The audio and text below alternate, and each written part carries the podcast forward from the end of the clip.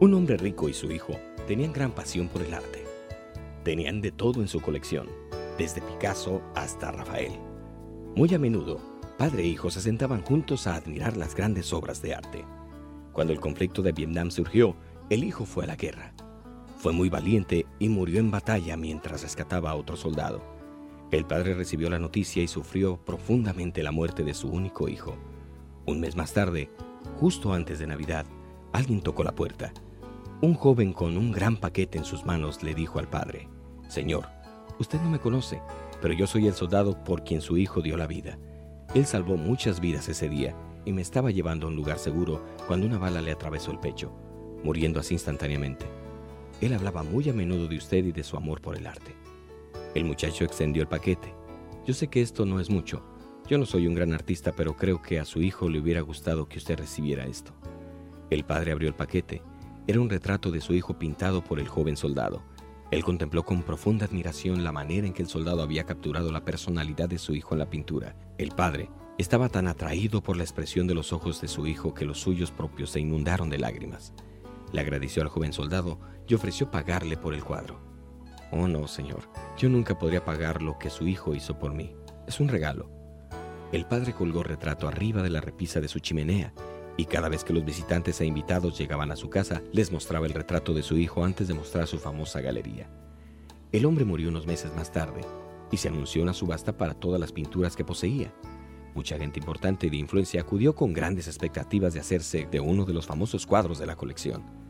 Sobre la plataforma estaba el retrato del hijo, el subastador golpeó su mazo para dar inicio a la subasta. Empezamos los remates con este retrato del hijo. ¿Quién ofrece por este retrato? Hubo un gran silencio. Entonces una voz del fondo de la habitación gritó, Queremos ver las pinturas famosas. Olvídese de este. Sin embargo, el subastador persistió. ¿Alguien ofrece algo por esta pintura? 100 dólares, 200 dólares. Otra voz gritó con enojo. No venimos por esta pintura, venimos a ver los Van Goghs, los Rembrandts. Vamos a las ofertas de verdad. Pero aún así el subastador continuó su labor. ¡El hijo! ¡El hijo! ¿Quién se lleva al hijo? Finalmente una voz se oyó desde muy atrás del cuarto. Yo doy 10 dólares por la pintura. Era el viejo jardinero del padre y del hijo. Siendo este muy pobre, era lo único que podía ofrecer. Tenemos 10 dólares. ¿Quién da 20? gritó el subastador. Dásela por 10. Muéstranos de una vez las obras maestras, dijo otro exasperado. 10 dólares es la oferta. ¿Dará alguien 20? ¿Alguien da 20? La multitud se estaba poniendo bien enojada. No querían la pintura del hijo, querían las que representaban una valiosa inversión para sus propias colecciones. El subastador golpeó por fin el mazo. Va una, va dos, vendida por 10 dólares. Un hombre que estaba sentado en segunda fila gritó feliz. Ahora empezamos con la colección. El subastador soltó su mazo y dijo, Lo siento mucho, damas y caballeros, pero la subasta llegó a su fin. Pero, ¿qué de las pinturas?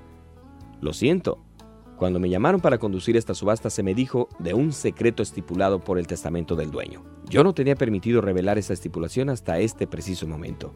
Solamente la pintura del hijo sería subastada. Aquel que la comprara heredaría absolutamente todas las posesiones de este hombre, incluyendo las famosas pinturas. El hombre que compró el hijo se quedó con todo. Reflexión. Dios nos ha entregado a su hijo quien murió en una cruz hace dos mil años. Así como el subastador, su mensaje hoy es, el Hijo, el Hijo, ¿quién se lleva el Hijo? Quien ama al Hijo, lo tiene todo.